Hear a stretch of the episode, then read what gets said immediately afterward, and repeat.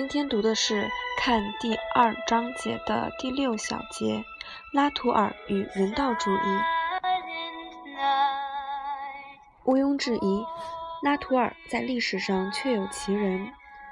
这位画家一五九三年出生于洛林，死于一六五二年。他可能绘制了绝大多数，或许是全部，如今归注他名下的画作。亦可能有更多的作品摧毁未存。然而，就某方面而言，拉图尔其人其作实为一现代的创造。话说从前，这位画家死后，他的名字与作品被遗忘将近三个世纪之久，直到一九二零年至一九三零年代，才有一两位法国艺术家对几件作品产生兴趣。并认为他们是由这个默默无闻的外省画家拉图尔所绘。吸引他们的或许是拉图尔和后印象派画家的作品在某种形式上的相似之处。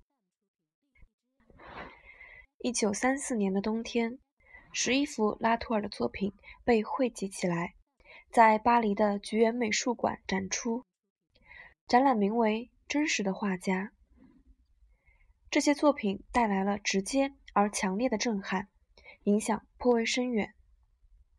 战后，全世界的艺术史家和美术馆研究人员开始搜寻新的作品和相关资讯，直到1972年，他们才又在菊园美术馆展出三十一幅拉图尔亲笔绘画和二十幅待考证的作品。这位天才在二十世纪又重新诞生了。重新被挖掘出的画家与原来的天才间又有什么关系呢？这个问题永远无法完整作答。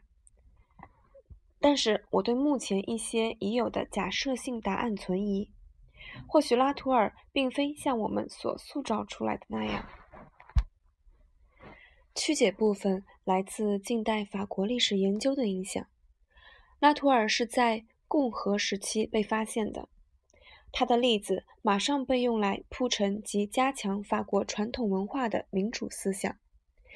战后，在一次纽约的大展中，拉图尔被展示并被认可为获得胜利的普罗大众精神的象征性人物。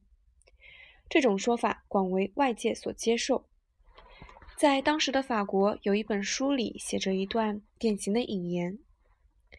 人若要引用世纪的圣名，普桑、华托、德拉克洛瓦三个便足够。在这些将绘画当作诠释深奥思想和美丽梦想的魔术的伟大艺术家之外，还有另外一种艺术家，显然或推崇较少，但是带给法国的荣耀毫不逊色。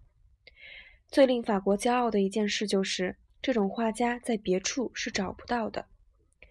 这种画家由衷朴直，选择与大自然保持紧密的关系，不像别的地方对此种议题感到蔑视、嘲讽或吹嘘不已。他们言简意赅，乍听之下并没有什么原创性，而对于心有戚戚的人来说，马上能辨别出他们的高贵的灵感。毫无偏见，不妥协的追求真理，以世人共通的恻隐之心为主要的动力。一九七二年展览的目录首页，像是一支燃烧在镜子前的蜡烛，有如神圣之光。以拉图尔的作品所制作的复制画和圣诞卡，在消费导向的社会里，说服了大众去聆听作品呈现的简单朴素。和人道尊重。然而，这些与拉图尔的一生或是他作品的真实内涵又有什么关联呢？事实上，虽然资料不够充分且有点贫乏，但却耐人寻味。拉图尔虽是乡下面包师的儿子，他也许是由于他许诺做一名画家的关系，娶了当地一位贵族的女儿。他搬到妻子所住的城市。吕内维尔去工作，后来成为一名成功的画家，赚了很多钱，变成了镇上最大的地主。在乡村饱受摧残的三十年战争期间，他首先效忠洛林公爵，后来在法王打败公爵之后，又投靠法国国王。在市政记录里可以明显的看出，在战争饥荒的当时，他以谷物交易获取暴利。一六四六年，百姓们对已被驱逐的公爵进行控诉。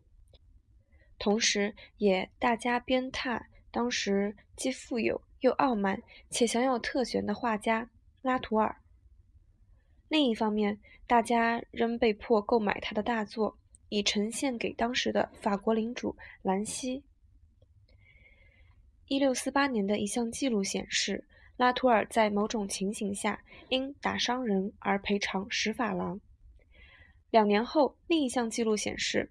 他因为攻击闯越自己属地的一名乡下人而赔偿医药费七点二法郎。这些赤裸裸的生活记事显示出拉图尔是个野心勃勃、残暴刁钻、泯灭良心但事业飞黄腾达的人。但是，请别以非历史性的道德标准来判定他。在法国，许多地主都在三十年战争里以谷物敛财。而伟大的画家在当时也不是一定非得过着品德高尚的模范生活。然而，拉图尔同时既是令人憎恶的有钱市民，又是专门描绘简朴乡下人、乞丐、与世隔绝的修行圣者及圣母玛利亚的画家。这两个角色多少是有些冲突的。但是，重新被发掘的画家拉图尔。被标榜为卡拉瓦乔派的画家，他笔下大众化的主题以及光线的运用，或许的确受到卡拉瓦乔间接的影响，但是这两位画家的作品精神却是完全相反的。事实上，卡拉瓦乔的例子可以清楚地说明我以上所提出的冲突。以卡拉瓦乔的《圣母之死》为例。当时的卡拉瓦乔深陷谩骂和鞭笞之中，他甚至杀过人，生活在罗马的中下层阶级里。卡拉瓦乔所画的都是生活周围的人，他忠于自己的感情，绘出画中的人物，在他人的处境中体验到自己极端的状态，也就是说，他画的是他身处之地。他不会自我保留，这也就是为什么他所绘的人物如此相符，和他画的内容，像是把自己的生命借给了他的想象。以上所提及的绝对无法以传统的道德标准来探讨。我们不是跨过圣母之死，而是哀悼他。这就是为什么卡拉瓦乔的画作没有很大的冲突点的缘故。相反，拉图尔从来就没有置身于他绘画中的情境，而是离得很远。这个距离，即是他自我保留的距离。在这个现实与想象的空隙中，提起道德问题才合理。拉图尔早期的绘画多半描绘贫农、街头艺人、乞丐、报纸师或算命师等等。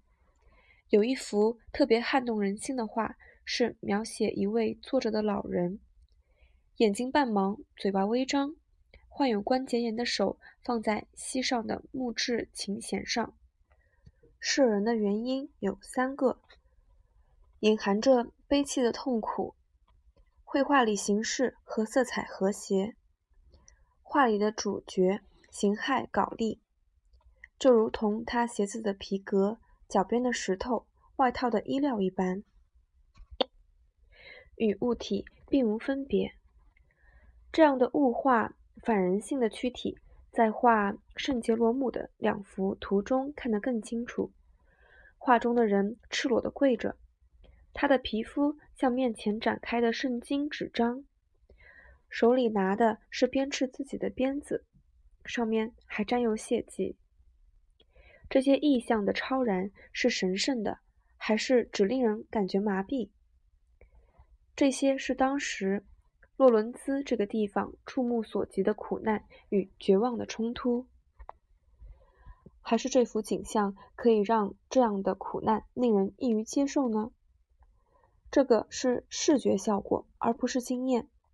如同刚刚强调的，他所创作的意象完全是来自外在的观察，比较像静物画。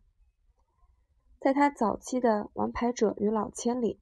我们或许可以找到这个答案。这幅画也是干净而和谐。再一次，画里的身躯无情如雾，像是用蜡或木头或者面团做的人。人像的眼睛像一块块的水果，但是并不痛苦。这里只有两种游戏：一种是扑克牌游戏或是占卜游戏，一种是暗地里。以出老千欺骗富有青年的游戏，这话里并没有心理层面的含义。欣赏这些画的乐趣在于它所表现的图解方式言之有物。绘画里有形式的结构、游戏规则、象征语言和欺骗年轻人的计划。密谋策划、手语暗示及丰富的表情十分吸引人。我相信拉图尔会认为人生只不过是一场阴谋，或许没有人能够控制的计划。这个计划只有在预言与圣经里才显现。同样，乞丐的存在只是一种信号。圣杰罗姆也不过是一个道德的命令。每个人都被转化成为密码，而中世纪完全虔诚的信仰已经丧失殆尽。科学的观察开始。思想家和艺术家的独特性格不可抹杀。相继的，画家也不能只服从神赐的肖像，必须创造。但是如果他接受这样的世界观，无懈可击的世界蓝图，他可以创造的方法是：只有在自我狭小的艺术领域中，谦卑而诚心的模仿神旨。把世界当作蓝图，他可以在其中创造自己的视觉和谐。在真实的人生面前，他是如此无助，只是一个画的制造者。所以，拉图尔所创造的抽象绘画形式是对自己道德沦丧的一种慰藉。拉图尔后期的作品似乎证实了这种诠释。一六三六年，法国地方首长。为了不让女内维尔落入公爵的军队之中，放手烧了这个城市。黑夜里，城内火舌刺窜。一位目击者说：“火光照亮了街道，亮到可以阅读书本。”一个月后，法国人占领并掠夺了整个城镇。这件事也是拉图尔生命的转折点。他的画。以及他的田产必定损毁了不少。后来，当他在城里重新振作时，便开始创作他的夜景画和烛光画，就是他在当时最闻名的，也是在今天最广为人知的画作。大多数的夜景画都隐含了不同程度、不是不同形态的宗教迫害，在人与非人、现实与幻觉。意识与梦魇之间的界限是模糊不清的。画中如有两个以上的人物时，很难确定这到底是真实的影像呢，还是梦里投射出来的。每一个光影都有可能不是幻影。我曾经看过吗？还是我梦到过他吗？当双眼一闭，看到的只有黑暗。拉图尔在驱逐自己的疑惑。这些画像若不是唱独角戏，就是在祈祷。他们并不与世界直接对话。画中人的问题是：上帝的计划，或是画家计划中的密码被取消了，因为我们所看见的不再是这个真实世界的景象，而是艺术家的灵魂之夜。虽然有这些限制，但是有三幅夜景画是难得的杰作。第一幅为持镜的玛利亚，所有的东西都消失了，只剩下必须的绘画构图和圣经所传递的讯息。玛利亚的头只看到轮廓，远处的手摸着桌前的骷髅，手和骷髅都是以黑色的剪影与光相对应。远处的手臂是光亮、有生命的，它因此也被一分为二。他往镜中看去，但镜里反射出的却是骷髅，如梦如幻影，却又非常的真实。第二幅是圣约瑟夫，身为木匠的他弯着腰工作，烛光照着他的躯体，好似木头般暗晦无泽。圣童耶稣手持着蜡烛，他稚嫩的手挡着蜡烛，手被光照得透明。被光照射的脸庞，像是夜晚从外面看到的窗户一般明亮可爱。再一次，画家借着绘画的形式和圣经上的讯息，来表现作品无懈可击的完美与均衡。我没有办法解释第三幅杰作——捉狮子的妇女。她半裸的坐在烛光里，双手抱在胸前。有些人说他在用大拇指掐狮子，但我觉得他双手放在胸前是一种说服的手势。这种精神与拉图尔和他的现存作品不同。这幅画的精神几乎可用一般的艺术观点来解释。作者的妇女不是一种象征，也不是密码。烛光温和，也没有幻影。他身体的状态充满在画中。或许拉图尔爱慕着他，也说不定。欣赏这三幅画，并不是去认识一种团结人心的怜悯之心。拉图尔启发的形式美学。确切地说，是他对有关他人之意义这个宗教和社会问题的解决方式。然而，这个方式从拉图尔的作品来看，他并没有找到解决之道。一九七二年。